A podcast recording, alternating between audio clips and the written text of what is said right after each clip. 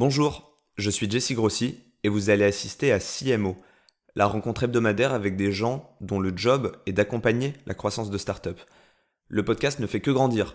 Le deuxième épisode avec Florian Legris de Star of Service a même été mentionné dans la newsletter Gross Room, portée notamment par Com Courto. Donc merci à eux, ça fait du bien au stats. D'ailleurs, qu'en pensez-vous de ce podcast? Je vous invite à le noter sincèrement sur Apple Podcast.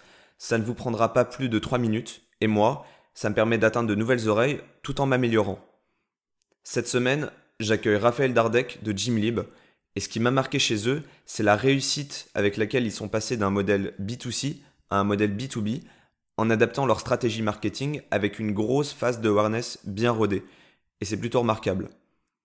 Comme pour chaque épisode, on se penche sur les questions les plus importantes, management, recrutement, culture, expérimentation. Si vous écoutez ce podcast pour la première fois, pensez à vous abonner. Cette interview est la dernière avant la rentrée et il y aura bien une nouvelle interview chaque semaine.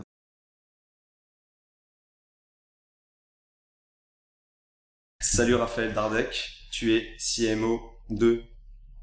Quel est le nom de ta boîte? Gymlib. De Gymlib.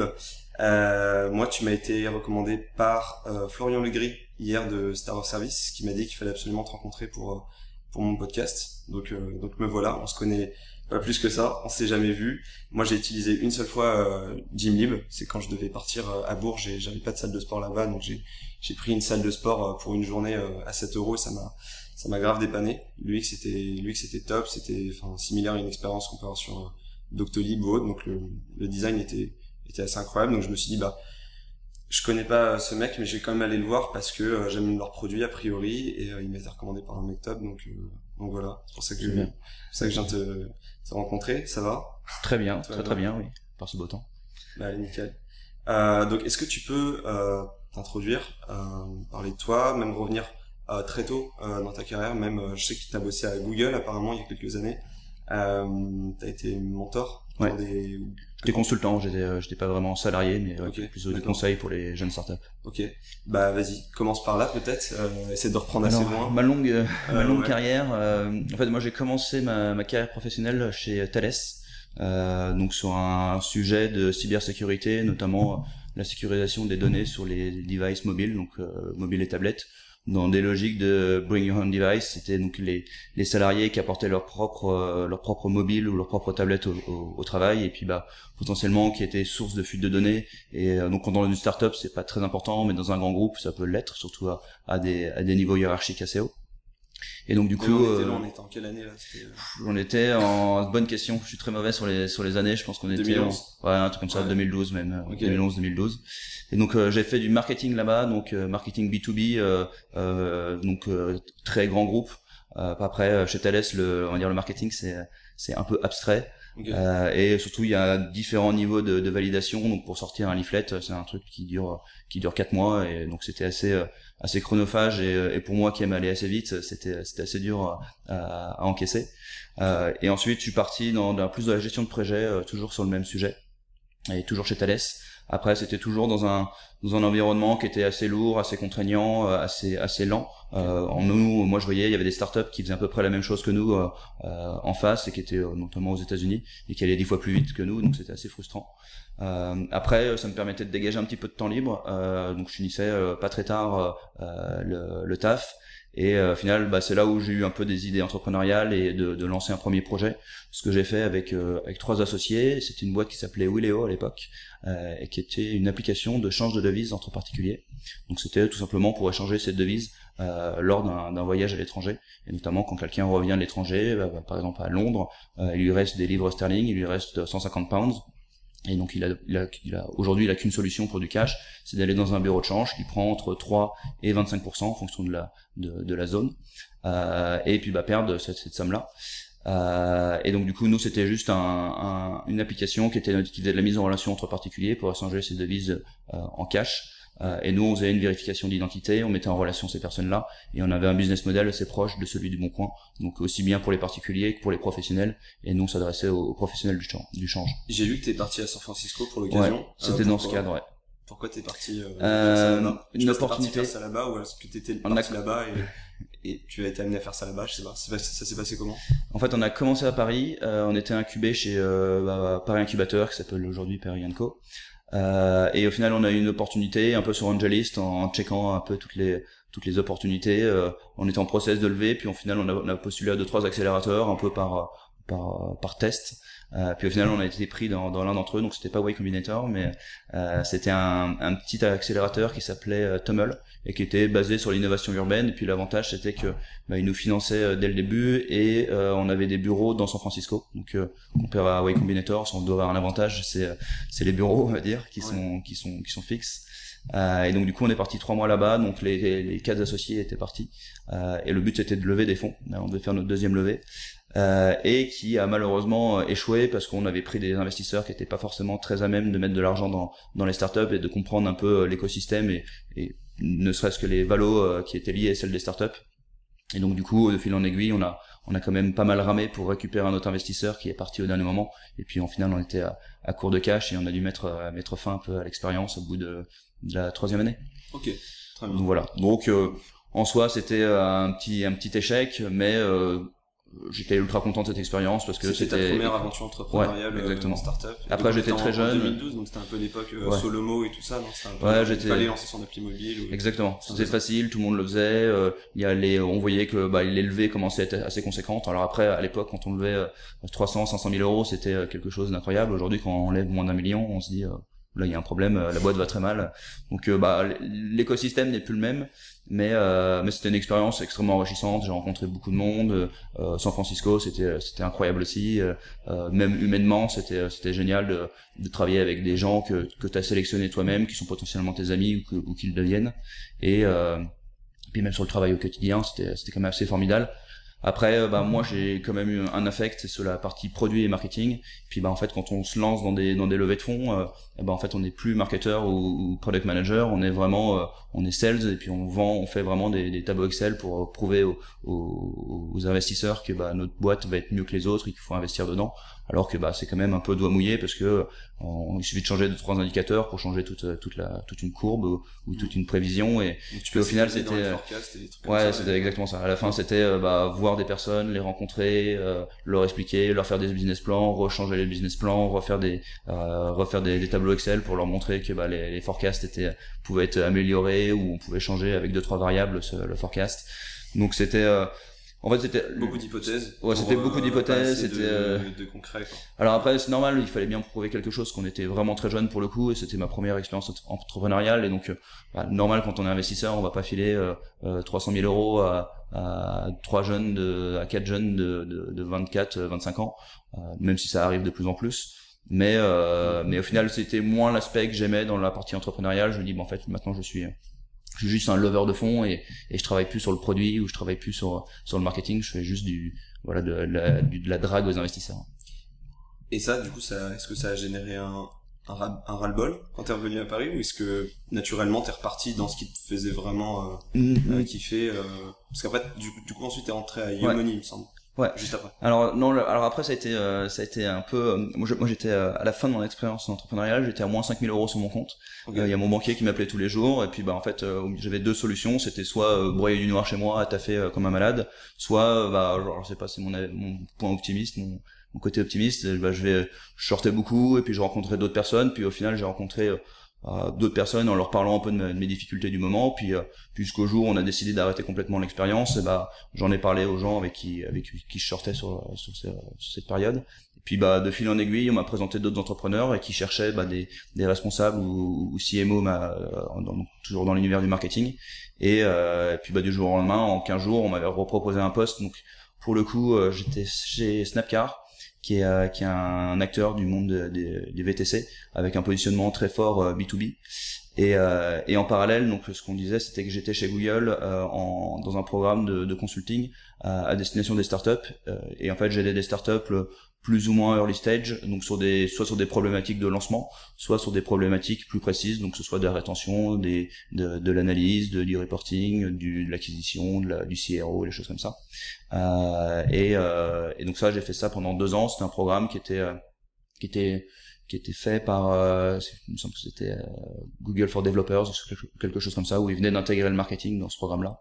Et, euh, et je faisais ça assez ponctuellement, donc c'était une ou deux fois par mois dans des lieux précis, donc c'était soit en France, soit à l'étranger. Donc c'était assez cool parce que ça permettait de, de, de donner ton expérience, de rencontrer des start et puis bah de rencontrer aussi, rencontrer aussi d'autres d'autres euh, d'autres professionnels du secteur euh, et avec qui je suis resté ami et, et c'était un ouais, une, super expérience. Donc je, je suis resté chez Snapchat. Euh, donc là j'étais en responsable marketing. C'était une boîte qui était qui avait déjà levé, qui était en phase de on va dire de de croisière, qui, qui évoluait assez assez assez bien mais euh, face à une concurrence assez euh, très développée même avec Uber chauffeur privé le cab et il y en avait un, un tous les mois qui poussait. Mmh. euh, après c'était assez intéressant et assez marrant parce que c'était le moment où il y avait toutes les toutes les grèves avec les taxis et de voir ça de, de l'interne. C'était c'était assez marrant de alors marrant et stressant de, de de le vivre au quotidien et euh, puis en finale, au... j'étais un peu frustré parce que j'étais euh, un peu capé dans mes dans mes dans mes objectifs marketing, dans mes outils, euh, dans, dans, dans, dans comment les choses avançaient. Et puis en parallèle, il y avait des entrepreneurs qui montaient une, une boîte qui s'appelait Yomoni et qui m'ont qui m'ont convié à l'aventure dès le début. Et, et puis bah, je suis arrivé dès le début de Yomoni. Je faisais partie, je pense, des dix premiers salariés. Et et là, pour m'occuper pour le coup de la partie produit et plus marketing opérationnel que, que stratégique, parce que j'ai pas la, la, légitimité de traiter les sujets financiers, à savoir tout ce qui est assurance vie, euh, PEA, euh, les, les, titres ou les choses comme ça. C'est quelque chose qui m'était assez étranger. Euh, et donc voilà, donc je, me suis laissé se dire par l'aventure. Je suis arrivé chez Yomoni et, euh, et très intéressant. Au final, c'est on découvre le, secteur de la finance qui est, je pense, euh, culturellement euh, très intéressant, euh, même sur, sur la, culture économique et financière. Et je pense que c'est, je pense que tout le monde a intérêt à, y connaître un petit peu. Et après, très challengeant parce que on va parler à, une population, à savoir les Français, qui n'ont pas du tout de culture financière. Et parler d'un service qui qu'on essaie de démocratiser mais qui était assez peu connu parce qu'il était limité à une population relativement aisée. Euh, et donc en fait dire bah, on propose un, un, un, service de gestion privée à un prix dérisoire, bah, les gens savent pas ce que c'est que la gestion privée, et puis en fait on leur demande le prix, bah, les banques sont très fortes pour, pour cacher euh, pour cacher ces prix, pour faire preuve de, de non transparence. Et quand on arrive sur le marché, euh, bah c'est dire bah nous on est les meilleurs quand même, et en fait c'est dur de comparer les meilleurs à quelque chose qui est complètement flou ou inaccessible à vous. Donc euh, bah, c'était assez challengeant, je suis resté deux ans et demi. Et euh, puis après c'est un retour un petit peu à, à la réalité, se dire bah la finance c'est intéressant, mais au final c'est quoi? C'est c'est de l'argent qui fait de l'argent. Euh, puis j'avais besoin euh, personnellement de revenir à quelque chose d'un peu plus euh, euh aspirationnel, de passionnant. et puis j'avais deux secteurs qui m'intéressaient, c'était bah, la gastronomie, en l'occurrence tout le monde tout le monde veut aller dans ce secteur-là, tout le monde veut travailler dans les apps de, de food et des choses comme ça. donc j'avais pas envie d'être un, une énième personne dans, dans ce groupe ou le sport, moi tu me diras, le sport c'est assez sexy aussi. Du coup, je te coupe, tu as eu plein d'expériences euh, de nature très différente, tu étais à la fois entrepreneur, tu as aussi été employé dans une grosse boîte qui est Google, euh, tu t'es aussi inséré dans des nouveaux projets. Euh, Aujourd'hui, tu es dans une boîte où je crois il y a 60 personnes, et, et à chaque fois en plus dans des thématiques très différentes, euh, dans des villes différentes parfois. Est-ce que c'est quelque chose que tu euh, cherches volontairement tout ça? Ou c'est juste question juste d'opportunité, d'ouverture d'esprit, tu tu verrais enfin comment tu le vis toi? C'est genre euh, c'est volontaire ou bien est-ce que euh, ou bien est-ce que juste assume le fait que je sais pas, peut-être t'as pas de d'énormes attrait pour une typologie de boîte particulière, un stade un stade de de développement. C'est quoi ton retour là-dessus? J'imagine que tu as dû avoir des réflexions là-dessus, je pense, sur... Enfin, surtout quand tu as fait ta boîte ASF, que tu vas à Paris, tu finis par bosser pour Google, puis après tu restes à l'écoute quand même des, des gens comme Yumoni qui créent des boîtes. Enfin, tu vois, genre c'est euh, dans ta tête, c'est pas tu, une guerre en fait à l'époque, enfin, de te dire euh, où est-ce que je vais, quoi. Enfin, quelle, quelle, direction je prends. C'est toujours une guerre. Ah, c'est toujours une petite guerre, dans ma tête. Euh, bon, j'essaie de la calmer de temps en temps. Je crois qu'il y a un, en vrai, il y a un mix entre opportunité et, et les boîtes qui me séduisent. Ce qui est sûr, c'est que bah, la typologie de boîte du type grand groupe m'attire moins. au début, ce qui m'intéressait, bah, c'était bah, les startups en, en lancement parce que bah, il y a tout à créer et euh, puis il y a le, le fait d'être à la genèse d'une idée, c'est extrêmement intéressant. Euh, et après, bah, sur une boîte comme euh, Gymlib, qui est vraiment en, en, phase de pleine croissance, et puis qui est une boîte qui a déjà 4 ans d'activité, bah, en fait, je l'ai vécu un peu plus comme un, comme un nouveau challenge. Euh, et en fait, je pense que c'est ça qui, m'intéresse, c'est vraiment de, vivre un nouveau challenge. Et puis, bah, il y a le, le challenge qui est très intéressant, qui, m'intéresse, qui, qui, est très important. il y a l'équipe et en fait de sentir que bah il y a une il y a une cohésion d'équipe et un esprit humain et et un esprit d'équipe je pense que c'est quelque chose qui, qui m'apporte aussi beaucoup. Euh, et euh, je pense que le dernier point, c'est bah, de croire, euh, croire au produit et au business model et de me dire, bah, en fait, je vais pas aller dans une boîte où, bah, en fait, ça crame 100 000 euros par an, puis bah, en fait, ça sera break-even dans 10 ans et, et ou peut-être jamais, mais on, s'en fiche, on fait, de, on fait de la croissance et puis on arrivera peut-être à le revendre à Facebook, Instagram ou je sais pas qui. moi, je pense que euh, très sincèrement, j'ai mis bah, un bon avenir. Donc, euh, bah, après, il y a des prises de participation qu'on a pu voir récemment, donc qui, qui le dessinent un peu. Mais euh, bah, le business model est, quand même assez simple, euh, et, séduit facilement les, les, entreprises. Et puis, bah, en fait, le, alors ça c'est plus le B2B qui va, qui nous faire ça, mais au final c'est une équation assez simple. C'est on vend ça, ça nous coûte ça. Et puis bah dans, dans tant de temps on est on est break even et où on peut s'autofinancer. Plus prédictif que l'autre modèle, plus B2C a priori. La ouais, B2C, on est plus sur des questions de volume. Produit, euh, raconte le produit, qu'est-ce que fait Jimlib exactement? Et euh, bah, parle justement un peu du business model et, de vos, et de, des potentiels pivots que tu as pu connaître déjà depuis euh, 7 mois. Quoi. Ouais. Alors, euh, alors j'ai pas connu de pivot en 7 mois. Moi, je suis arrivé justement au moment du pivot. Euh, comme je disais, euh, Jimlib, c'est une boîte qui a 4 ans et qui a commencé sur un modèle B2C, à savoir celui que tu as, utilisé. Euh, c'est euh, donc une, une, une marketplace où nous, on va agréger un certain nombre de partenaires donc partenaire sport et bien-être, qui commençait au début avec beaucoup de, salles de gym, à savoir euh, CMG Sport, euh, Orange Bleu, il y a quoi d'autre, Fitness Park, Keep Cool, des choses comme ça. Donc au fur et à mesure, on a on a développé le nombre d'activités. Donc maintenant, on va proposer des, des sports de combat, du pilate, du yoga, de la piscine, de l'escalade, de, de, la de, du squash, voilà, 200 activités différentes. Et donc le modèle B2C consiste à vendre ces euh, ces infrastructures euh, sans engagement et à coût à coût réduit. Donc c'est pour éviter que les personnes qui sont pas certains de, bah, de s'engager sur 6 mois ou 12 mois, puis d'y aller 2 mois, puis à force de, de, de, d'y aller, de se démotiver, dire bah en fait j'ai payé 12 mois et j'ai perdu euh, j'ai perdu 10 mois sur mes sur, sur mon sur mes sur mon investissement. Et donc là l'idée c'était d'avoir un modèle qui était voilà, sans engagement. C'est une marketplace mais peut-être plus proche d'une sorte de de hub où finalement c'est vous qui allez contrôler l'expérience et ah. vous allez imposer une expérience en tout cas un peu au, au salle de sport quelque part. Assez peu, parce qu'en fait. Euh, vous allez vous mettre d'accord sur une expérience en tout cas quelque part. Là, il y a, nous en fait, on est, on est plus revendeur et en fait, euh, le, on est plus revendeur et on est plus un levier pour euh, pour les salles, pour les partenaires, pour se faire connaître. Et puis, bah, leur but aux salles, in fine, c'est c'est de draguer des nouvelles personnes. Ils disent, bon, en fait, très bien, ils viennent tester la salle avec un pass une journée, cinq jours, dix jours, un mois, deux mois, trois mois. Puis c'est que la personne apprécie l'expérience, en l'occurrence, dans la salle et puis bah, deviennent clients de la salle au final. Donc en fait, euh, ça c'était le premier modèle et, euh, et qui, qui marchait relativement bien, qui se développe, euh, qui se développe toujours, toujours assez bien. Après, au fur et à mesure, on a eu, et c'est là où je suis arrivé en fait, on a eu des, des entreprises qui sont qui sont venues vers nous, ils ont dit en fait votre modèle est intéressant, puis nous on a des besoins en, en sport, et puis le sport a, a pas mal de vertus pour pour l'entreprise et pour les collaborateurs. Et bah, nous on aimerait que qu'il y ait une offre pour accéder à vos à vos partenaires. Donc une des grosses forces de Gymlib, c'est d'avoir d'avoir euh, concrétisé des partenariats assez assez solides et qui bah, qui ferment euh, qui cloisonnent un peu le marché parce qu'on a des certaines exclusivités avec euh, avec des gros avec des grosses enseignes et bah aujourd'hui en fait on a créé une offre entreprise qui consiste à aller démarcher donc soit les soit les, les CEO soit les, les DRH en, leur disant bah nous ce qu'on vous fait c'est un, un accès à, à tout notre réseau de partenaires euh, et sous forme de trois abonnements pour vos salariés. Donc euh, tu as le standard, l'avancé et le premium. Et par exemple le premium, tu peux vraiment aller euh, partout dans toutes les salles. Et si le lundi tu veux faire du yoga, le mercredi tu veux aller faire du squash, le jeudi tu veux aller à la piscine et le, le week-end tu veux aller faire un golf, euh, bah tu peux le faire avec avec ton abonnement Gymlib. Donc ça c'est réservé uniquement pour pour les entreprises.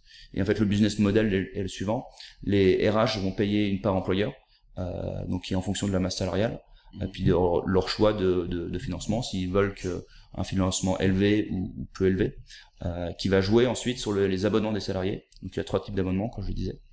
Et plus le plus l'abonnement est, financé par l'entreprise, moins ça coûtera cher pour le salarié. Et donc après le salarié pourra aller dans notre réseau partenaire. Ok, alors aujourd'hui, qui sont un peu les, les boîtes qui, euh, qui bossent avec vous là-dessus? Euh, Parce que là, du coup, j'en ai qu'une idée. Ça peut être à la fois des startups, des PME, des grands groupes. Euh, C'était quoi le plus évident au départ à brancher? Alors le plus simple, bien entendu, c'est les, les, startups. Euh, et les startups, euh, on va s'adresser directement au CEO parce que bah on a, c'est assez rare quand quand il y a un RH dans une boîte de moins de 50 personnes. Euh, donc c'était un peu le, c'était c'est le plus simple à démarcher et à, le cycle de vente est, relativement court. Euh, et, euh, ils vont être sur d'autres problématiques que les grosses les grosses entreprises. Donc là, le, la startup va être plus sur bah je vais faire plaisir, je vais faire un petit kiff à, à, mes salariés, je vais leur faire du sport, puis en fait on va s'éclater ensemble et puis bon on va pas se prendre la tête sur euh, intellectualiser le, euh, le truc. Euh, quand on s'adresse à des grands groupes, c'est vraiment différent. Donc là, on va s'adresser plus à des RH qu'aux dirigeants. Euh, donc ça peut être des RH qui, qui, fait, partie du COMEX. Euh, et là, on va être plus sur des euh, enjeux RH bah, un peu plus précis, à savoir la qualité de vie au travail. Donc, il y a une espèce de, de grand sujet du moment, grand sujet RH qui, bah, qui, est, qui est très tendance, et la marque employeur. Euh, la qualité de vie au travail, ça regroupe pas mal de sujets, donc à savoir la cohésion d'équipe, euh, la santé, euh, l'absentéisme, la, la, motivation, la productivité, et puis après la marque employeur, c'est tout ce qui est attractivité des, des, des, talents et rétention des talents. Donc ça, ça va être les enjeux sur lesquels on va on va jouer. Alors encore une fois, le, le sport c'est une simple brique dans, dans tout ça. On veut pas dire le sport, ça améliore tout, tous vos KPIs feront, feront plus 100% mais euh, au final c'est c'est une brique parmi parmi tant d'autres et qui est bah aujourd'hui dans un dans un cycle économique de de, de reprise économique. Euh, en fait les, les les les talents vont avoir tendance à bah, être un peu plus euh, on va dire volatiles et vont aller d'une boîte à l'autre. Et là l'intérêt justement c'est de bah, de retenir ces talents de les motiver. Et puis en fait on on parle beaucoup plus de ce qui n'existait pas dans les, dans les années 2000, c'est de capital humain. Et en fait, se dire, bah, c'est valoriser ce capital humain. Et puis, bah, demain, aujourd'hui même, on commence à plus à valoriser le capital humain, même au sein d'une valo d'une boîte, d'une startup. Bah, euh, on va voir si une marque employeur est forte euh, ou si euh, bah, on sent que les, les employés sont engagés et puis bah, adorent leur boîte. bah, la boîte sera potentiellement plus valorisée qu'une boîte où bah, les, les, les salariés détestent, détestent leur job, mais même c'est fait des, des super chiffres. Ok. Euh, du coup, comment vous y prenez euh, en marketing, du coup directement là comme ça? Comment vous êtes structuré euh, À quoi ressemble le tunnel de, de conversion, je dirais? Comment vous passez de alors déjà, est-ce qu'il y a une phase d'éducation? Est-ce que vous devez aller voir les boîtes en leur expliquant soit enfin justement répéter tout ça, tout ce storytelling du, bien-être au travail, de, de, la productivité, ou bien est-ce que vous préférez vous axer directement sur des boîtes pour qui vous savez c'est des déjà acté. Euh, et puis ensuite, qu'est-ce qui se passe derrière? Est-ce que quel levier vous utilisez pour aller générer du lead? Comment vous traitez ces leads-là? Et comment ça se passe ensuite euh, dans la relation, quoi? Bref, comment comment se passe ce tunnel de conversion? Beaucoup de questions. Il y a beaucoup de questions, mais alors ce tunnel de conversion, il ressemble à quoi? Alors euh, déjà, je pense qu'on peut mettre de côté l'offre B2C pour pour donner un peu la vision. Aujourd'hui, le B2C nous rapporte toujours pas mal de, de chiffre d'affaires on a choisi euh, de le, de le déléguer entièrement à une agence, euh, aussi bien la partie euh, acquisition que, que rétention, à savoir CRM. Et en fait, parce qu'on essaie de, de mobiliser toutes les équipes internes sur, sur le sujet qui est le, qui est plus stratégique pour nous, à savoir le, le B2B. Euh, donc le B2C, on l'a on a toujours des gros budgets dessus, euh, on, ça nous fait toujours euh, des, des, des, beaux KPIs qui s'améliorent euh, au fur et à mesure, même si euh, ils ont tendance à, à moins bien s'améliorer, la courbe est moins exponentielle que sur le, sur le B2B. donc c'est pour ça qu'on a, on a choisi de le déléguer à, à, on à 90% à une agence pour que nous on puisse faire un, un gros focus sur le, sur le B2B. le B2B, on a un funnel qui est, qui est très, qui est très commun à beaucoup de startups. nous on va avant de voir le funnel propre à, à celui de la startup, il y a celui euh, en amont, c'est-à-dire bah, l'écosystème de la qualité de vie au travail, du sport en entreprise. Et là, on peut même parler d'un peu de, de lobbying. Euh, on commence tout juste à faire des actions là-dessus. Euh, ça ressemble à quoi? Faites quel genre d'action? C'est euh, alors c'est des prises de parole généralement dans des euh, dans des, tables rondes, euh, donc que ce soit avec euh, avec le Medef. donc là, on s'est pas mal rapproché d'eux. Eux, ils avaient fait une étude sur la productivité, sur le sport et, la, et, et le, lien avec la productivité. Donc eux, ce qu'ils disaient, c'est que le, le, sport avait un, un, un, effet bénéfique de 6 à 9% sur la productivité d'une entreprise. Donc, et, et, en vrai, l'étude a été quand même ultra poussée parce que c'était fait en partenariat avec euh, avec Goodwill et, euh, et, en et au final ils ont ils ont même nuancé les stats qu'ils avaient trouvés ce qu'ils trouvaient plus autour de 14% et en fait ils l'ont rabaissé pour pas que ce soit démentiel en disant 14% c'est quand même énorme sur sur, sur la productivité mmh. notamment alors si on pense à une échelle d'une startup c'est pas grand chose mais sur un groupe de, de 10 000 100 000 personnes euh, je te laisse imaginer les, les, gains de productivité que ça fait notamment sur la sur la marge finale. Donc c'est pour ça qu'ils l'ont nuancé un peu. Les grands groupes qui s'intéressent à ces sujets là est-ce que ils incluent du coup du sport euh, dans leur dans leur euh, dans tout ça? Est-ce qu'ils incluent aussi d'autres choses Je sais pas de la nutrition, euh, des euh, des off-sites. Est-ce que c'est des gens qui sont vraiment progressistes là-dessus? Ouais, alors nous, nous on fait ça aussi. Alors c'est plutôt ce qu'on fait en, en cross-sell du coup. Donc le but c'est de vendre quand même notre programme euh, sport et bien-être, donc comme je te disais sous forme d'abonnement et, d'accès à tous nos partenaires. Et après on a une équipe d'account managers qui peuvent faire du, du cross-sell euh, en, en, vendant bah voilà tous des, des services additionnels, euh, à savoir bah, l'intervention d'un nutritionniste, d'un ostéo, d'un euh, de faire de la méditation, des choses comme ça. et ça c'est c'est ce qu'on fait. Et, et oui ça c'est quelque chose d'assez d'assez courant. Euh, assez courant et en fait là, si on revient sur le sur le funnel en fait il y a en fait les entreprises en sont en sont conscientes en fait il y a cette qualité de vie au travail qui est qui est qui est qui est, quelque chose quelque chose de d'émergent mais depuis 5 euh, 6 ans euh, il y a pas mal de cabinets euh, qui en parlent. L'acronyme c'est QVT. Euh, on va dire, il y a des pas mal de cabinets qui, jouent sur la sur la QVT et, qui se développent pas mal. Et à chaque fois c'est pour gagner un, point ou deux sur sur de l'absentéisme, sur sur de la productivité et ou tout, simplement sur de la prévention santé. Donc il y a des répercussions assez fortes sur l'entreprise. Et c'est là où on va pouvoir s'insérer un peu dans ce dans ce groupe de, lobby en jouant avec bah, les, entreprises de conseil, avec le Medef, avec les associations sportives, et ça peut être même sur, sur les associations liées au, au JO, euh, JO 2024 ou des choses comme ça. Et en fait là on commence tout juste à prendre la main ou dans des ou directement via notre cible, donc dans des groupes de, de, de, de liés aux ressources humaines, des associations liées aux ressources humaines, et pour faire en fait pour faire prendre de plus en plus conscience que bah, la qualité de vie au travail, euh, pas forcément liée au sport, donc euh, à plus haut niveau, la qualité de vie au travail est, vraiment euh, bénéfique pour l'entreprise et pour euh, pour ses KPIs. Donc ça, on va dire, c'est le premier levier euh, du, du, du, funnel. donc le, le, lobby et la, la on va dire l'évangélisation du, du, du marché.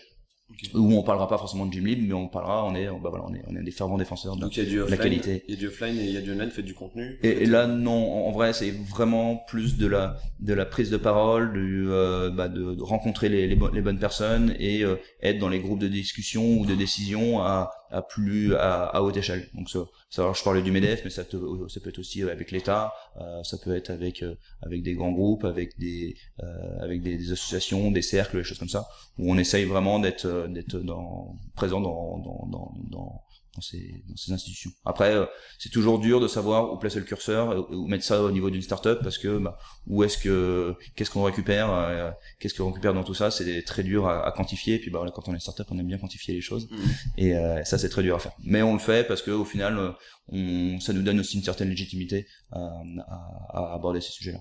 Donc ça c'est le premier, la première étape du funnel. Après il y a la partie notoriété.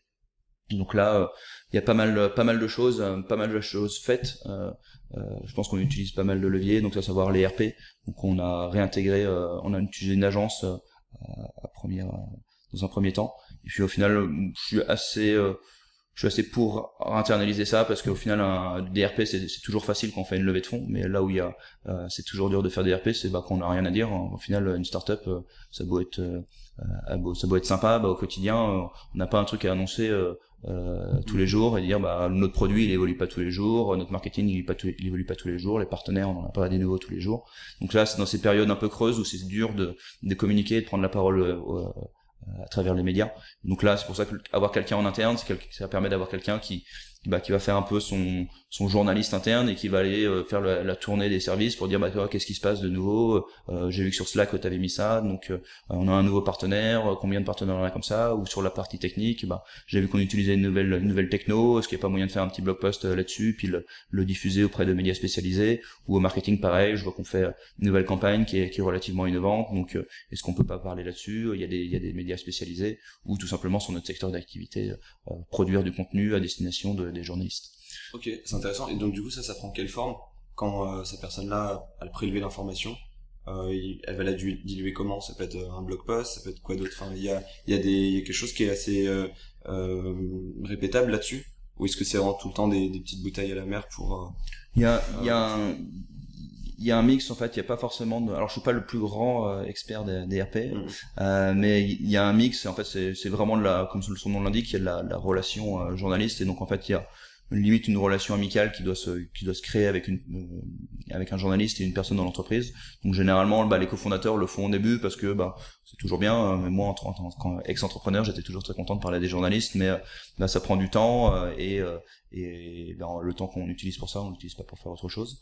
Mmh. donc ouais, il y a pas mal de, de petites choses. Après on voit beaucoup de on voit de on voit tout. Hein. c'est, toujours euh, où est-ce qu'on place le curseur euh, là-dessus. C'est est-ce qu'on achète des pareil sur même sur les nouveaux outils. Euh, il y a pas longtemps, je regardais un, outil qui s'appelle Cision, qui est une énorme plateforme qui fait tout en un. Et au final, c'est un CRM avec une base de journalistes. Et puis bah, en fait, quand on découpe l'outil, on se dit bah ok c'est top, c'est une espèce de c'est une espèce de Formule 1, mais est-ce que je sais vraiment conduire une Formule 1 Puis est-ce que j'ai le temps d'apprendre à la conduire Et puis bah parce qu'au final, j'ai besoin vraiment d'une Formule 1. Euh, et alors que bah chez moi j'ai pas mal de, de j'ai pas mal d'autres d'autres outils. J'ai je sais pas j'ai plusieurs euh, j'ai plusieurs euh, je sais pas Chevrolet je sais pas quoi. Mm. et euh, et au final bah avec ces, ces voitures là bah je peux je peux faire aussi bien que la Formule 1 ou peut-être pas aussi bien mais mais avec les ressources que j'ai en interne bah je peux le faire.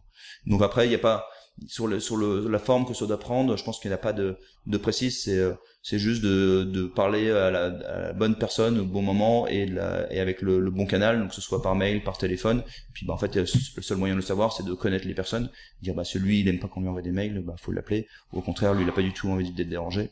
Euh, puis après, donc bah ce qu'on voit aujourd'hui, c'est que les médias ont, ont moins de moyens donc du coup, il faut leur prémâcher le travail. Donc ce qu'ils adorent, c'est quand on leur envoie des, des infographies toutes faites ou des sondages tout faits ou des exclusivités. alors les exclusivités, ouais aussi. aussi. Donc c'est valable pour l'élever ou les embargos. Euh, ça, ça, ça, les intéresse toujours. Mais plus on leur mâche le travail, alors je citerai pas de nom de, de, de médias, mais plus on leur mâche le travail, euh, limite ils font un copier-coller et ça leur va très bien. Ou on fait une belle infographie, bon, en fait ils la détruisent et puis ils la rebandent à leur à leur, à leur goût et et mm. puis ils citent ils citent la marque dans, dans tout ça. Mais mais euh, oui, en fait, faut vraiment travailler dans la main, main dans la main avec avec le journaliste et puis euh, et puis euh, puis leur donner le bon contenu au bon moment et, je pense que c'est juste ça. Et ça peut être ça peut être un simple mail avec en plain text en disant bah, bah voilà la petite news je te la donne t'en fais ce que tu veux ou ça peut être un, un dossier de presse ultra ultra poussé.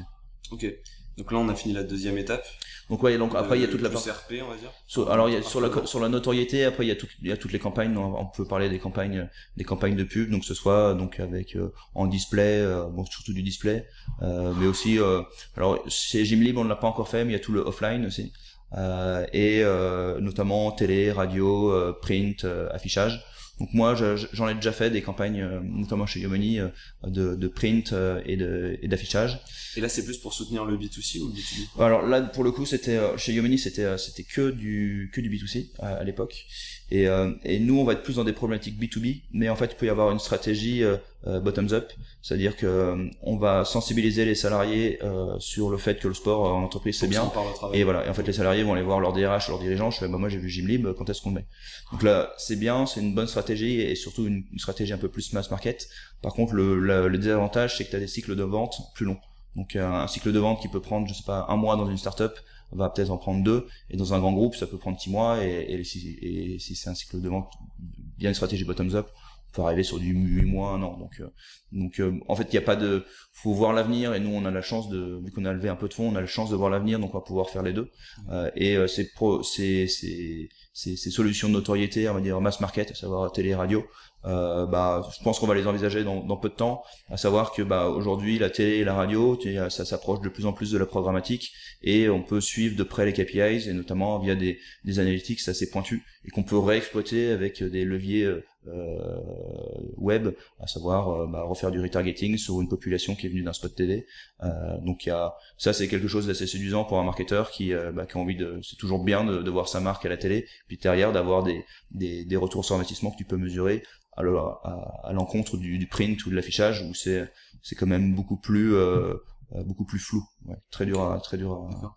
c'est intéressant vous soyez déjà là-dedans. Il y a la enfin la rumeur dit que c'est extrêmement cher euh, de la télé. C'est vrai c'est pas vrai. C'est comment comment t'abordes le truc en fait? J'ai jamais eu d'expérience dans ces dans ces formes de alors en fait tout est relatif en fonction de la boîte. Genre si t'as une boîte qui qui, qui fait des, des millions voire des milliards de chiffres d'affaires on va dire euh, qu'est-ce qui est cher?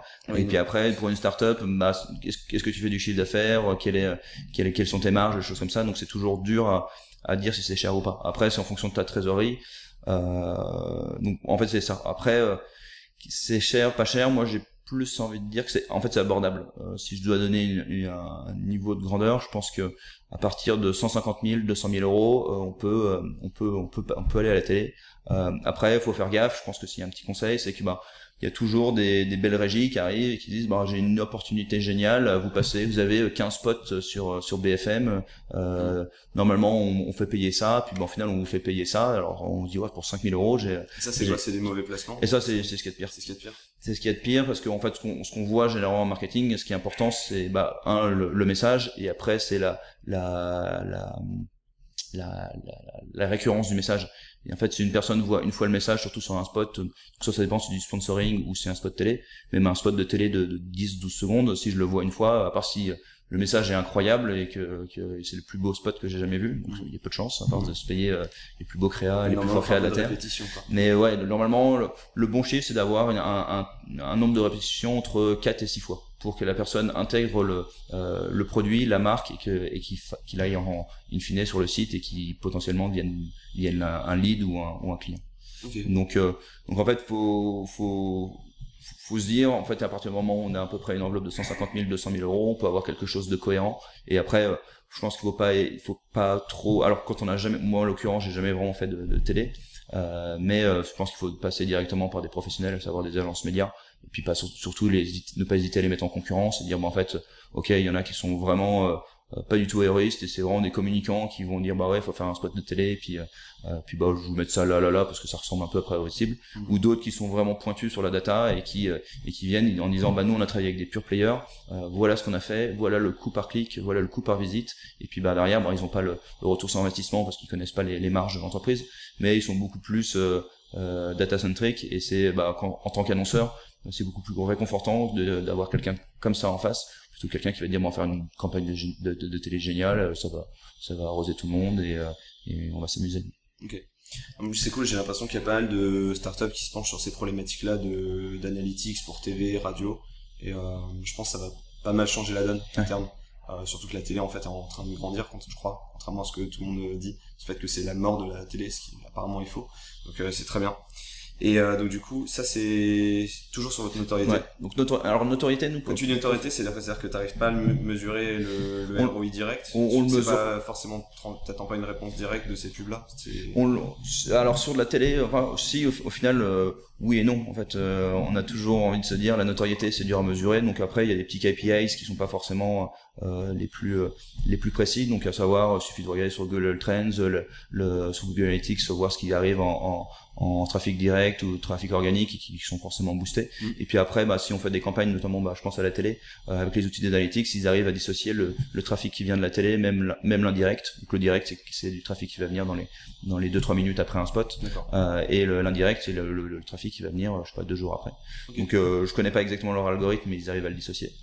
Euh, et après. Euh, bah en fait la notoriété nous on va la on va la voir avec quelques quelques outils on utilise notamment Mention pour pour voir un peu la les réputations on va utiliser Kantar notamment pour pour les RP euh, ou Google Analytics à, moindre niveau et euh, ou Google Trends des choses comme ça mais on va pas faire d'études euh, qu'on va payer 20 000 euros pour savoir auprès de, de, de 10 000 personnes combien combien nous connaissent mmh. et en plus ce serait prématuré pour pour la pour, pour, pour nous euh, et, mais en fait, la, la notoriété, c'est assez important, c'est quelque chose qui est très demandé. À savoir que nous, aujourd'hui, on, a une, on est une boîte B2B et euh, qui va être euh, un support pour les sales. Euh, et donc, euh, les sales, ce qu'ils ont envie de, de voir, c'est quand ils arrivent en, quand ils décrochent leur téléphone ou quand pour appeler quelqu'un ou quand ils vont en rendez-vous, bah, les gens ont envie de, les sales ont envie de voir, bah oui, oui, Jimly, bien entendu, on vous voit partout. c'est bien entendu, c'est comme on, vous reçoit, un peu comme pas à la même échelle, mais comme si on recevait Salesforce qui nous démarche, on va dire bah ouais, c'est Salesforce, on va quand même les voir. Euh, il y a HubSpot ou d'autres. Euh, bah, on, on, est obligé de voir Salesforce parce qu'ils ont une certaine notoriété et ainsi de suite. Donc à notre petit niveau, en fait la notoriété aide à la conversion et à la vente pour pour les sales. Donc euh, eux ils sont très demandeurs et puis puis nous ça nous aide aussi pour les pour l'étape d'après, c'est-à-dire l'acquisition. ce qui fait une très bonne transition. Vas-y, tu peux attaquer direct. je l'avais préparé. C'est alors c'est ma question. Ça se passe comment l'acquisition ensuite? Et euh, donc l'acquisition, donc toujours, euh, toujours, je exclue toujours le B2C, euh, donc euh, plus sur le B2B. Donc encore une fois, hein, le, le, marketing c'est vraiment le, le, le, support des sales et même si on doit travailler main dans la main, on est quand même l'amont. donc on parle beaucoup d'inbound marketing. Donc c'est une des stratégies qu'on utilise et après on va avoir tout ce qui est, tout ce qui est paid et, et, et organique, même si l'organique peut être inclus dans l'inbound. en paid, bah on fait on fait beaucoup de choses. On a des, des budgets assez conséquents. Euh, et on va tester beaucoup de choses. Euh, je pense qu'on a testé à peu près tous les leviers payants, donc à savoir euh, Facebook, Twitter, LinkedIn. Qu'est-ce qu'on a testé aussi? Euh, tout ce qui est solutions comme Manageo, Black Sales, euh, tout ce qui est cold emailing in-house qu'on a câblé avec avec LinkedIn, Prospect.io, HubSpot ou des choses comme ça. Qu'est-ce qu'on a d'autre? J'en oublie sûrement, mais on, voilà, on l'idée c'est vraiment de tester. On, a on va faire des campagnes aussi euh, de, de native, native, euh, native ad ou de publier reportage avec avec des médias. On va prendre la, eux vont publier du contenu sur nous avec euh, des, des call to action dans le dans le contenu, et nous on va prendre la main sur leur euh, sur leur sur leur Facebook, sur leur business manager euh, avec un compte advertiser. Et en fait on va sponsoriser auprès de notre cible leur euh, leur euh, leur publication. Mm. donc qui bon ce sera du public qui est mais c'est toujours bien d'avoir un média de, de, renom qui va qui va parler de nous qui va dire bah en fait Gymlib euh, c'est c'est super. super chaude quoi. Voilà. Et en fait c'est quelqu'un d'autre qui prend la parole pour nous même si c'est nous qui qui, qui gérons ça. Mm. et et, et qui qui renvoie vers vers nos landings. Et puis le but c'est toujours de, de faire du lead donc euh, il y a cette première partie sur de l'acquisition euh, et après il y a la partie inbound. Donc euh, sur de l'acquisition, on va être vraiment sur de sur de l'offre directe. Donc c'est on fait ci, ça vous intéresse, remplissez ce formulaire. et après sur l'inbound, on va on va avoir une grosse stratégie de contenu. Donc à savoir dans l'équipe marketing, on a une équipe bah, une équipe contenu assez euh, assez assez bien assez bien faite. Euh, donc à savoir avec euh, une content manager et, une, et, une, content manager junior qui ont pour but de bah, de, bah, de créer du contenu à destination de notre cible donc à savoir nous c'est tout ce qui est dirigeant CEO et toutes les fonctions RH à savoir des RH et un lead très important pour nous. Mais après, toutes les fonctions RH, donc que ce soit benefits, QVT, que ce soit euh, talent, talent acquisition, des choses comme ça. Euh, et donc au final, on va produire du contenu euh, à destination de ces cibles-là, et donc pour ensuite les inscrire dans, dans une logique inbound qu'on va gérer avec avec HubSpot. Euh, et donc avec HubSpot, on va avoir différents euh, stade de vie du lead, à savoir qu'au début ça va être un lead simple, euh, après pour passer à MQL, donc euh, Marketing Qualified Leads, après SQL, Sales Qualified Leads, et qu'on va monitorer tout ça avec avec avec Spot. Donc avec une stratégie de, de lead nurturing et d'automation derrière. Ok, donc comment ta team aujourd'hui euh, base sur tous ces sujets-là? Vous êtes, Tu me disais tout à l'heure, je crois qu'on est, vous êtes 7 Alors on est 8 avec moi. 8. Euh, et alors en fait, nous on est structuré de la façon suivante, on va avoir une partie grosse, donc il y a deux personnes. Euh, et donc leur, leur, leur but c'est voilà, c'est d'attirer des leads et puis bah, toujours au, meilleur coût et la, la, la meilleure qualité. Euh, puis trouver des, des, potentiellement de faire un petit peu, euh, de trouver des, des façons euh, je pas dire ce mot-là, mais un peu tout ce qui est growth hacking, de trouver des façons malines pour, pour l'avoir. Donc maintenant, avec l'arrivée de la RGPD, c'est de plus en plus compliqué. Et puis bah, si on veut faire les choses dans les règles, bah, on fait pas forcément de growth hacking finalement. Euh, après, donc il y a la partie growth, il y a la partie euh, contenu. Donc pareil, aujourd'hui, on va avoir deux personnes, euh, donc euh, et qui travaillent main dans la main parce que bah, le contenu va produire euh, des supports que le, la partie growth va, va diffuser. Et puis après, va câbler pour pour qu'ils arrivent dans les dans les process de, de nurturing et d'automation.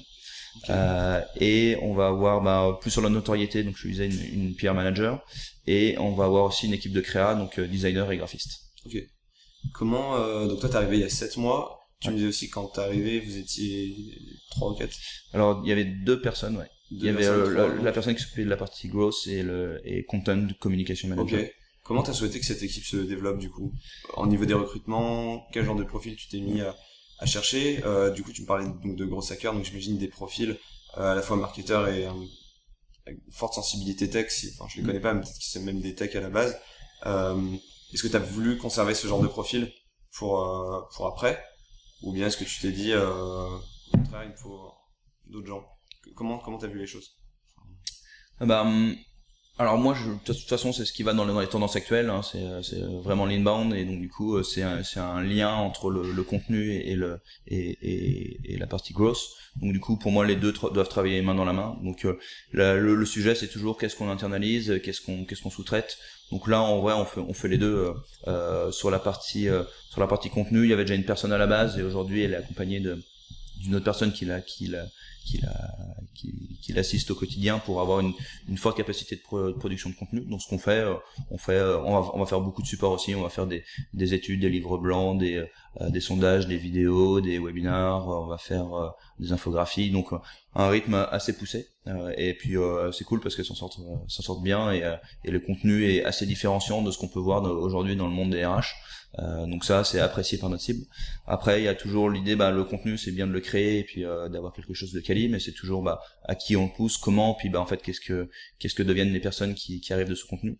Donc ça, moi, je vais plus le, dans un premier temps, je vais plus le gérer sur d'un point de vue opérationnel, mais avec euh, avec avec la partie growth, donc eux qui vont avoir pour pour principal but d'attirer bah voilà des leads à à, prix à prix à prix correct et, et, et, plus ou assez qualifié. Et euh, puis après il y a la partie euh, créa et en fait qui est, qui est, un, qui est un support pour tout, hein, que ce soit pour pour les landings et pour améliorer les landings au quotidien, pour euh, pour pour la qualité du contenu et le, la forme du contenu.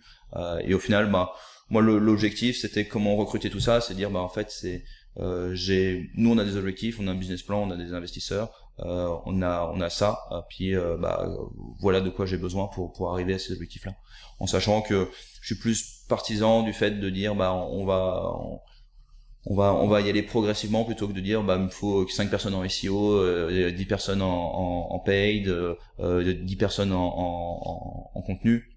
Et aujourd'hui, en fait, on on connaît pas. Alors l'offre est relativement jeune, elle a 7 mois. On n'a pas encore un an de d'activité pour se dire bah ce qui, voilà ce qui a marché, ce qui a pas marché.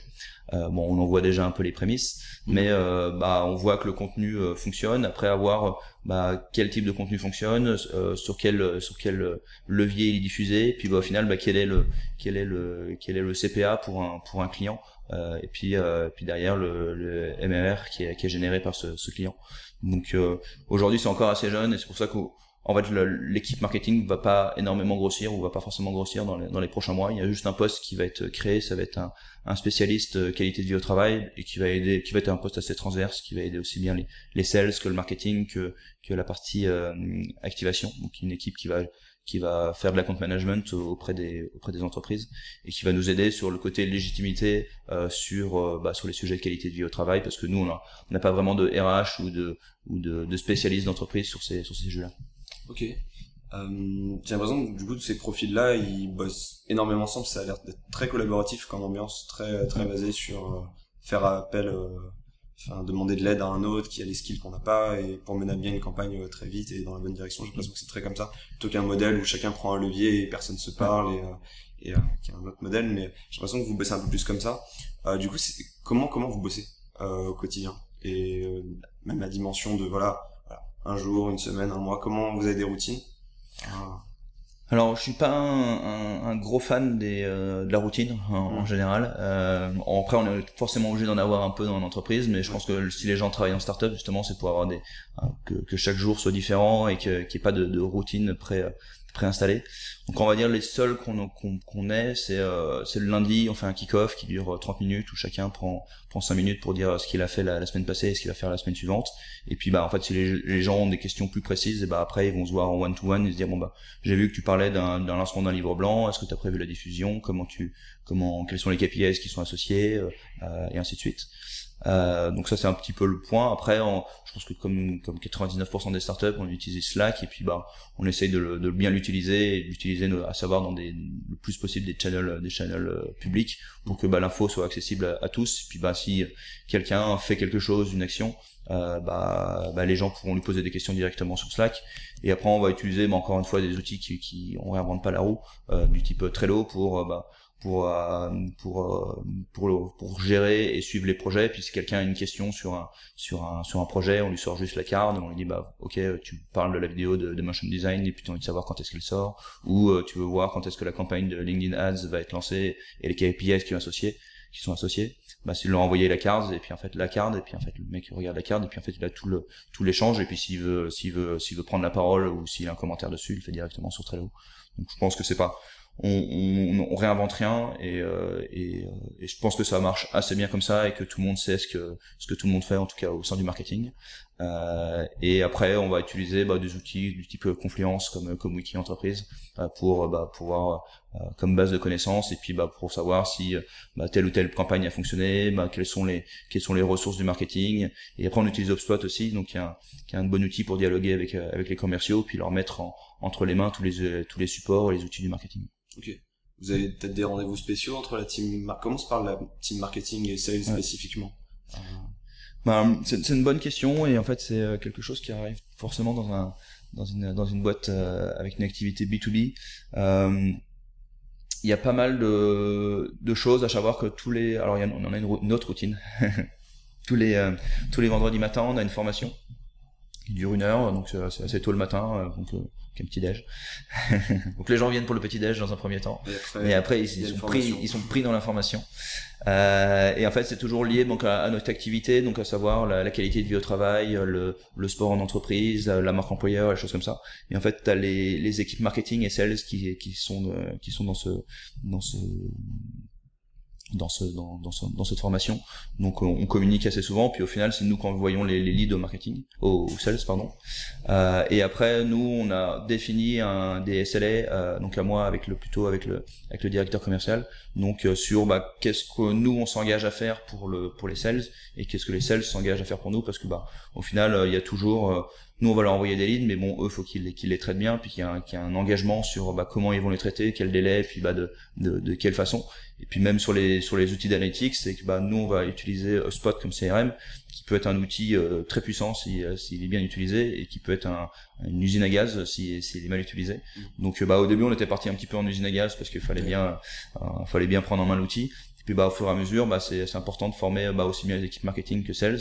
Et et puis bah en fait les points d'entrée le but c'est pas de reprendre tout le monde pour pour pour faire des réunions à bah au final à 20 30 mm. c'est plus de bah de moi je vais m'accorder avec le directeur commercial et puis bah en fait quand il y a des informations véhiculées bah on va les véhiculer. Après on n'est pas non plus on parle que entre entre, entre directeurs. Euh, chacun chacun on est dans une petite boîte on est on n'est pas très loin chacun peut se parler et, et, voilà. Mais euh, mais pour l'instant euh, c'est c'est assez bien câblé et euh, le il y a toujours alors après il y a toujours les, logiques d'automatisation de, de call emailing choses comme ça. Il y a toujours des petites des petites fuites et des petits des petits fails mais euh, bah c'est des si on veut augmenter dans les volumes on est toujours obligé il y a toujours des petites accroches à un moment mais tant mieux parce qu'après ça nous permet de les corriger et d'avoir quelque chose de, de solide. Moi je trouve qu'il y, a un, danger énorme en startup qui je pense qu'il peut vous êtes 60 mais je pense qu'il peut intervenir même très vite dans une structure où on serait 10 ou 15 euh, c'est celui d'être recruté dans une startup faire son job penser qu'on sait très bien le faire et se rendre compte peut-être 6 mois ou même vers un an plus tard que euh, finalement c'est pas vraiment euh, pas forcément ce que font les autres, c'est pas vraiment le sujet, mais euh, à quoi ressemble vraiment la vie euh, des autres gens dans, dans la boîte? Est-ce que vous prévoyez des choses euh, de ce côté-là lors de l'onboarding pour vous assurer que quelqu'un qui va être recruté euh, en tant que créa au marketing ou en tant que gros hacker va comprendre euh, ce qui se passe dans un tunnel euh, de closing, va comprendre ce qui se passe dans l'opérationnel, va comprendre toutes ces choses un peu plus profondes et en même temps essentielles de, de, de, la boîte? Vous prévoyez des choses et, et, si oui, bah, je sais que c'est un c'est il faut perpétuellement l'améliorer ce process là et justement quel, quel genre de, de bah, choses t'as repéré c'est euh, alors moi ce que j'essaye de faire euh, je pense qu'il y a, y a, beaucoup de sujets je pense que c'est un sujet euh, lié au je pense à la direction aux, aux ressources humaines et, et puis bah au final au, au management. Donc c'est un sujet ouais très vaste. La personnalité des, des gens qui rentrent dans la boîte parce que s'ils sont pas assez curieux a priori ils vont pas finir par comprendre de même les choses quoi. Quand, quand, on recrute, euh, je pense que le, on va plus recruter une personnalité que, que des compétences. Euh, à savoir que bah, la personnalité, euh, tu peux pas la changer, les compétences, tu peux, tu peux les améliorer. Euh, donc c'est un peu notre vision du recrutement et au final, on essaye de pas être les, les cordonniers les plus mal chaussés. On a on est une startup qui est pas très grosse, à savoir une soixantaine de personnes. On a déjà une, une responsable des ressources humaines dans, dans l'entreprise et qui travaille beaucoup sur bah, sur l'expérience collaborateur, donc quelque chose qu'on essaye de, bah, de, de de mettre en place même dans les autres entreprises, de parler d'expérience collaborateur, notamment via le via le sport, la cohésion, et choses comme ça. Euh, et donc en fait, on essaie de faire la même chose chez, chez Gymlib. Et en fait, on met, on met, il y a, il y a beaucoup de choses pour que les, les collaborateurs se parlent et puis comprennent les euh, l'activité des, des uns et des autres savoir que nous au marketing bah le but c'est que bah on, notamment là je te parlais d'un kick-off en chaque début de semaine bah qu'on diffuse auprès de toute la boîte et euh, que chacun sache qui fait quoi dans l'équipe marketing euh, ce qui n'est pas forcément le cas dans euh, dans d'autres entreprises où on peut se dire bah en fait le marketing c'est toujours un truc une espèce de boîte noire ou des espèces de de, de, de, de, de scientifiques ou de, de créatifs un peu fous euh, mm. en tout cas je sais pas ils attirent du trafic ça augmente ça diminue ils font des petites des petits visuels sympas c'est un truc que tu voyais dans tes précédentes expériences tout le monde t'en parle aussi. Moi j'ai ce même retour hein. ouais j'ai le sentiment que genre, les marketeurs sont finalement assez isolés dans les structures souvent trop souvent. C'est dommage. c'est je pense que ouais alors ça, ça peut l'être si on s'il y a une mauvaise communication interne mais alors nous on essaye de vraiment de dire bah qui, qui fait quoi comment et comment il peut faire mieux.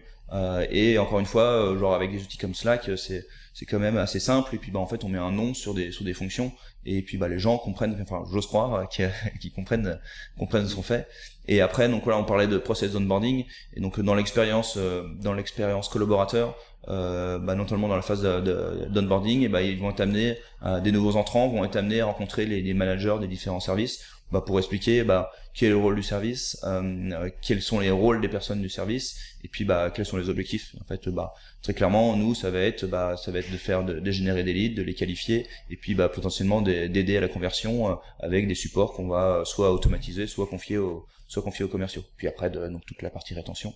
Mais euh, et après d'expliquer bah, qui fait quoi, donc à savoir la partie contenu, la partie acquisition, la partie euh, euh créa ou notoriété. Et ça, c'est quelque chose, je pense, qui est qui est qui est assez compris euh, chez chez Gymlib aujourd'hui. Ok. Vous utilisez des outils euh, au quotidien. Vous êtes plutôt de genre en avoir 100 en même temps ouais. ou genre un ou deux, très minimaliste dans cette approche. Alors, euh, j'étais plus dans le dans le 100 au début. J'étais plus dans le sang parce que bah je suis toujours un, peu comme une équipe marketing hein, c'est c'est toujours le sujet c'est soit on a un, on a un généraliste qui fait tout soit on a plein de spécialistes qui font les choses très bien euh, ce qui est valable pour les outils euh, donc euh, pour l'emailing pour le pour le landing pour euh, pour l'automation pour je sais pas quoi. Et au final bah j'étais un peu un peu sur cette vision parce que c'est comme ça que je fonctionnais au début. Et au final bah les choses ont fait que bah on a on a choisi donc HubSpot euh, qui intègre beaucoup d'outils, euh, enfin, quasiment tous de, du marketing. Ouais. Euh, donc ça des avantages et des inconvénients. Donc je vais pas me faire euh, l'évangéliste le, d'HubSpot parce qu'il n'y a pas que des, des, des avantages. Donc l'avantage c'est que d'un point de vue commercial, ça permet de regrouper toute l'information sur un même outil et d'un point de vue contact, eh ben je sais euh, ce qu'a fait le contact, j'ai toutes les toutes les métriques, je sais ce qu'il a consulté, je sais où il est allé, les phases de sa transaction et euh, ça me permet de bah, d'un point de vue data de, de, de, tout avoir sur le sur le même outil. Donc euh, si je veux savoir c'est quoi ton retour négatif sur le par exemple moi j'ai enfin moi si tu me poses la question ce serait euh, l'attribution euh, Alors en fait c'est galère par rapport à ouais. à GA ou même d'autres en fait. Enfin j'ai l'impression que d'un point de vue Google Analytics c'est pas les meilleurs non plus sur sur l'attribution. Non mais tu peux faire des trucs custom assez ouais. facilement alors que HubSpot bah alors le, le désavantage c'est que je, le vois un peu comme un couteau suisse en fait. Ça fait tout mais mal. Euh... donc euh, donc en fait faire une landing sur sur HubSpot ou sur Unbound ou Instapage ben c'est le jour et la nuit. Euh, c'est euh, genre moi je, je me suis dit c'est super simple. Euh, genre ils, ils, font exactement comme comme comme Unbound, on peut travailler au pixel ou un système de drag and drop. Puis finalement il y a pas ça. C'est c'est des c'est des divs bien définis et puis bah si on rentre dans leur dans leur HTML ou dans le code tout simplement bah ça, ça pète tout. Là, tu parles de l'éditeur de NP. Ouais. Okay, ouais. Qui est un qui est un enfer. Pareil pour l'emailing, c'est genre faut même pas utiliser leur template parce que c'est un, un enfer à, à changer. Enfin, tout, tout est relativement euh, mal fait, on va dire. Mais centralisé. Mais centralisé. Donc après, bah, il y a deux solutions. C'est soit on, soit on fait des trucs un, un peu moches. Donc moi j'aime bien les, belles choses. Ouais. Mais euh, bon, au final, les, les, choses moches convertissent mieux parfois que les, que les choses belles. Hein. Donc c'est un peu, ça peut décevant quand on est marketeur. On se fait, j'ai fait la plus belle landing, puis au final on a fait un truc horrible qui convertit mieux à côté. Faut, bon, qui l'on utilise. Euh, là j'ai un peu d'amour de, du design, mais bon, l'autre est moche mais converti. Mm. Toujours ça. Mais euh, qui les deux, quoi. Voilà. mais après, euh, après, quand on, quand on manie bien l'outil, bah, c'est toujours possible de développer euh, sa propre landing. Donc après, il faut la faire en limite from scratch euh, avec ton propre, ton, ton, propre code et, et ton, tes propres feuilles, feuilles de style. Euh, puis après, euh, tu as euh, pareil pour, pour tout, pour l'emailing, choses comme ça. Et en fait, moi, pour donner un simple exemple, moi j'ai toujours utilisé Mailchimp pour, pour l'emailing parce que je trouve que c'est un outil vraiment top pour les marketeurs. Moi, j'ai toujours, c'est la référence, une des références pour moi et même sur leur communication, sur leur, leur FAQ, sur sur leur sur leur, leur base de connaissances, je pense qu'ils sont vraiment top. Et donc euh, du coup moi je, on passe toujours aujourd'hui par par Mailchimp, euh, sauf que bah, les deux outils connus super mal. Donc euh, moi je peux pas savoir si un prospect a ouvert une, newsletter Mailchimp et puis a cliqué sur un CTA puis est allé pour in fine sur un, livre blanc. Alors ça je le saurais parce qu'ils sont hébergés sur HubSpot, mais toute la donnée à la base, bah, je la retrouverai pas au niveau du contact sur HubSpot et en fait, t'as pas de, pas de script qui peuvent être mis sur, sur Mailchimp. Bah, tout simplement parce que euh, HubSpot veut qu'on passe par eux pour, pour envoyer le, pour, pour envoyer des, des, newsletters. Sauf que l'outil est à, à, je sais pas, des, on va pas dire des milliers de kilomètres, mais pas quelques, quelques centaines de, de kilomètres. Rien prévu de ce côté-là pour. Euh, Et non, Zapier, je, ouais, j'ai tordu le truc dans tous les sens entre euh, entre le relier avec Zapier, mais au final, t'as pas la, la, même granularité de l'info, et puis en fait, l'info est pas retrouvée exactement sur sur euh, sur sur HubSpot. Donc en final, pour des euh, raisons de praticité, vous restez sur HubSpot parce et donc, voilà, j'étais parti de 100. À naviguer quand même. Euh, et en fait, j'étais parti de 100 outils et puis bah aujourd'hui, je fais un peu machine arrière, dire bon, on va essayer de revenir et d'internaliser le plus de choses sur sur HubSpot parce que derrière, c'est là où tu peux avoir euh, sur la création de rapports, sur la suivi de tes campagnes, sur mm. sur, sur tes campagnes d'inbound et puis in fine sur le sur le CRM, bah c'est là où tu vas avoir le plus d'infos. Puis bah demain, si tu vas avoir des vraiment un nurturing et une automation vraiment très fine et vraiment très poussée et bah en fait t'es obligé de tout euh, tout internaliser sur le sur le même outil. Donc euh, bah ça fait un peu mal mais euh, je pense qu'une fois que tout sera bien câblé je touche le bois mm. je pense que tout, quand tout sera bien câblé bah ça sera vraiment une, une, belle machine et qui qui aidera qui sera aussi bien pour le marketing que, que pour les sales. Et encore une fois nous on va se faire encore le support des sales. Donc si, si c'est mieux pour les sales et que et que les conversions et les ventes se, se, se développent bah on sera un peu un peu souffrance en passant par ces par ces outils et donc tu penses que c'était une erreur finalement de départ, enfin plutôt dans les, dans l'aventure de Jimmy ou sur des, sur des entreprises plus petites, euh, d'avoir plus d'outils? Enfin si tu devais revenir en arrière, est-ce que dès le départ tu prendrais HubSpot et tu ferais que ça, euh, ou est-ce que c'était juste tout ça correspondait à des des besoins du moment quoi? Je, pense pas. Euh, en fait, ça dépend vraiment. Alors moi, j'ai pas eu le choix. En fait, je suis arrivé, il y avait déjà HubSpot, et puis bah, en fait, j'allais pas revenir avec mes grands sabots et dire non, il faut dégager HubSpot, il faut utiliser Salesforce. Mm. Euh, je travaillais avec Salesforce avant, qui est qui a un autre souci, c'est que bah, c'est euh, extrêmement complexe et euh, on peut tout faire, mais avec une complexité qui est, qui est bien plus élevée. Euh, et euh, puis en fait, dès que tu veux développer quelque chose ou le relier à un, outil, donc bien sûr, tu peux toujours passer par Zapier, euh, mais euh, la complexité est vraiment autre et demandera toujours du développement. Puis bah, si t'as pas quelqu'un qui connaît le, qui connaît Salesforce très bien dans ton entreprise, bah tu passes par des SS2I, puis bon, ça te coûte une fortune. donc en fait, il n'y a pas forcément de, des bonnes stacks sur sur sur la partie CRM, outil marketing et puis bah comment communiquer avec les sales. Je pense que c'est bah c'est avec l'expérience de chacun. Nous, à savoir qu'on avait un directeur des opérations qui vient de PrestaShop, qui utilisait euh, HubSpot avant, et puis bah, qui était à l'aise avec cet outil. Et en fait, se dire, bah en fait, qui est à l'aise avec quoi, et puis bah, en fait, si plus de personnes sont à l'aise avec euh, avec tel ou tel CRM ou tel outil, bah en fait, tu rentres dans le moule, et puis bah, au final, c'est pas c'est pas si compliqué de, de, de, de rentrer dans tout ça. Et euh, et après sur les sur les outils, euh, je pense que les ils font tous sensiblement la même chose. Après, c'est toujours se dire bah, quel temps je passe pour faire bah, pour mm. faire une, LP ou pour faire une newsletter ou autre chose comme ça. Euh, bah, une fois que tu as fait tes templates et qui fonctionnent, bah, tu les optimises un petit peu régulièrement, mais euh, une fois que tu as fait ton template, ça part et puis, euh, puis voilà. Bon, bah ok. Euh, t'as...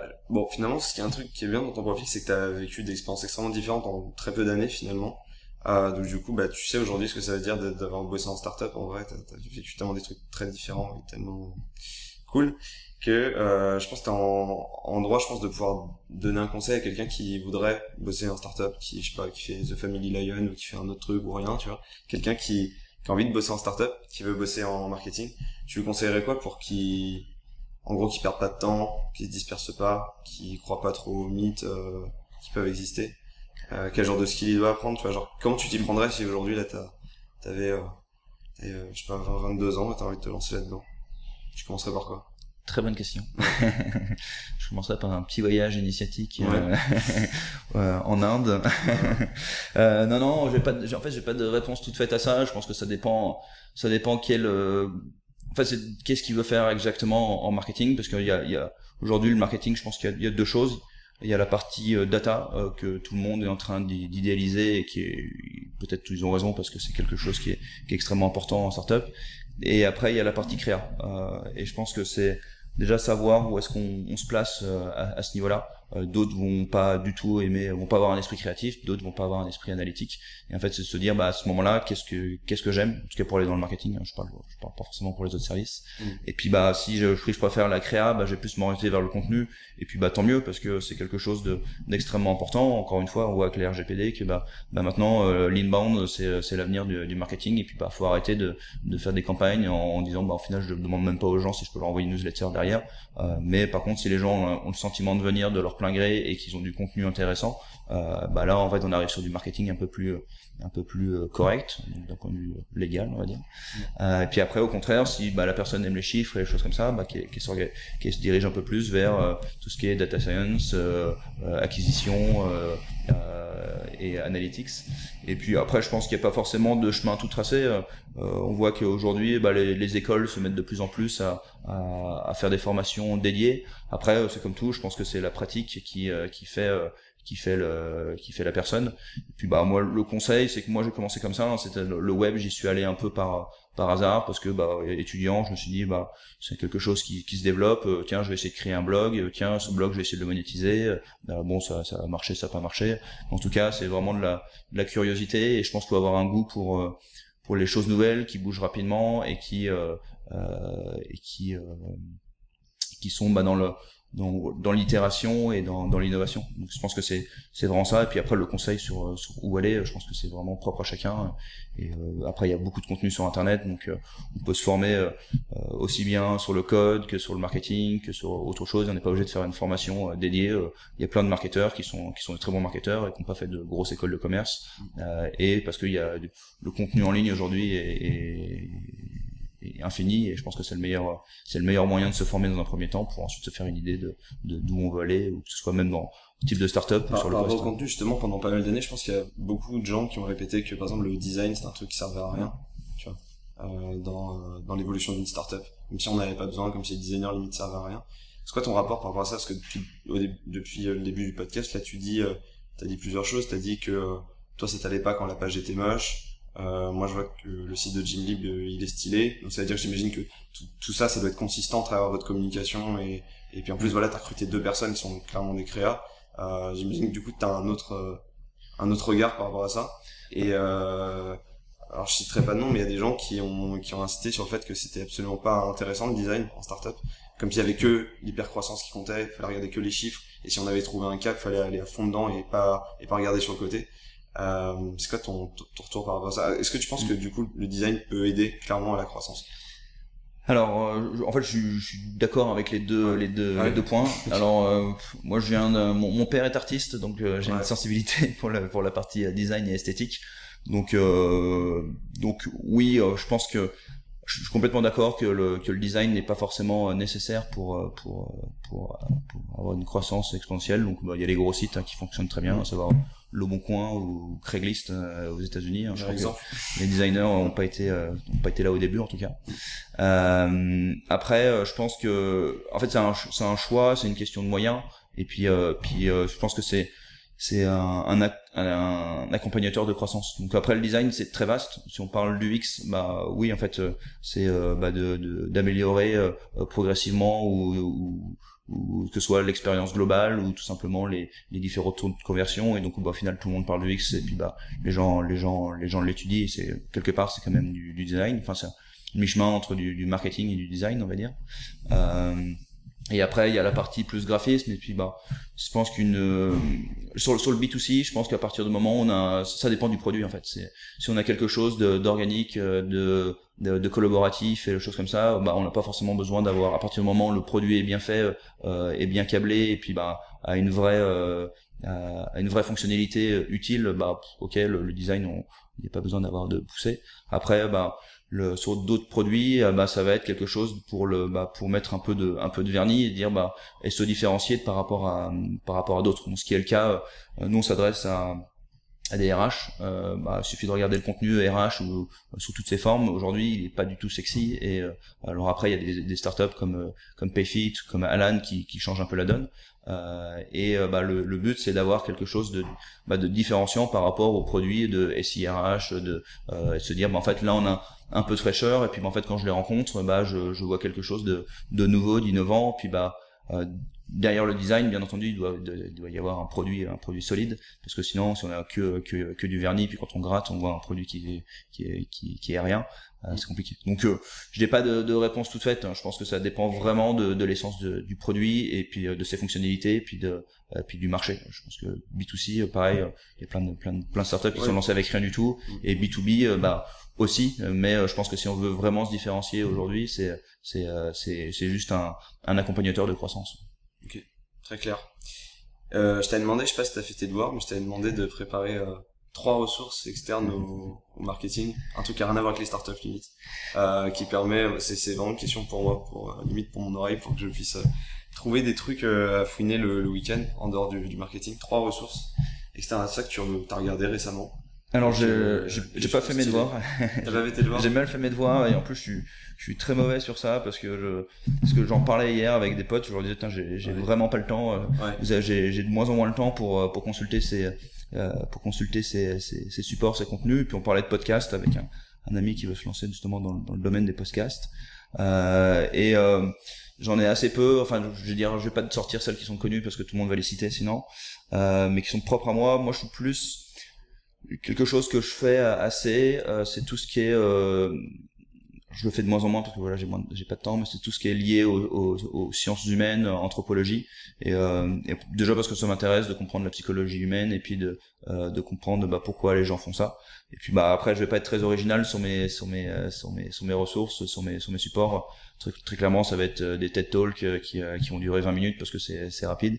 Et après il y a pas mal de et en vrai rien que sur TED il y a je pense qu'il y a une, mine de connaissances assez assez incroyable. Que ce soit notamment sur lié au bonheur et puis en fait le bonheur c'est lié au choix et puis en fait le choix tue le bonheur et puis bon à chaque fois les startups se disent c'est un simple exemple les startups se disent bah faut laisser le choix alors qu'au final non en fait euh, les gens euh, disent vouloir avoir le choix mais euh, au final on constate que le choix tue le, tue le bonheur et donc tu tu l'expérience utilisateur ou des choses comme ça. Et, et en fait ça c'est vraiment des, des, la partie anthropologie et sciences humaines. Je pense que c'est un c'est une vraie aide pour en parler du X mais aussi pour le marketing. Je pense que c'est des ressources assez intéressantes je pense que tu as pas mal de livres, euh, donc que ce soit sur la, la, psychologie ou des ou des, des podcasts ou des ou des ou des vidéos ou même des documentaires, genre même Netflix, hein, c'est quand même il y a quand même des choses sympas à regarder. Donc je vais pas être très euh, très novateur sur le sujet. Euh, je fouille pas mal.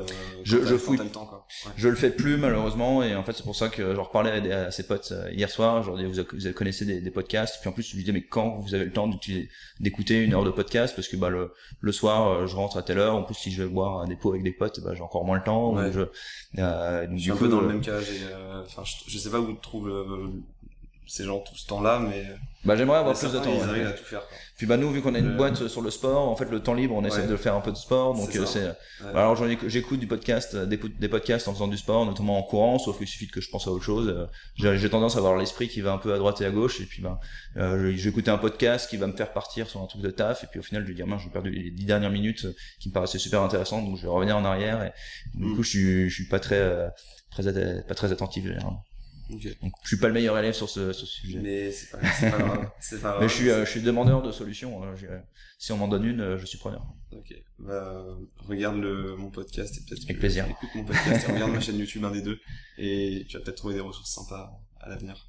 Ok. Bah, merci beaucoup. Merci à toi. Merci beaucoup et euh, bah, à bientôt. À bientôt. Ciao.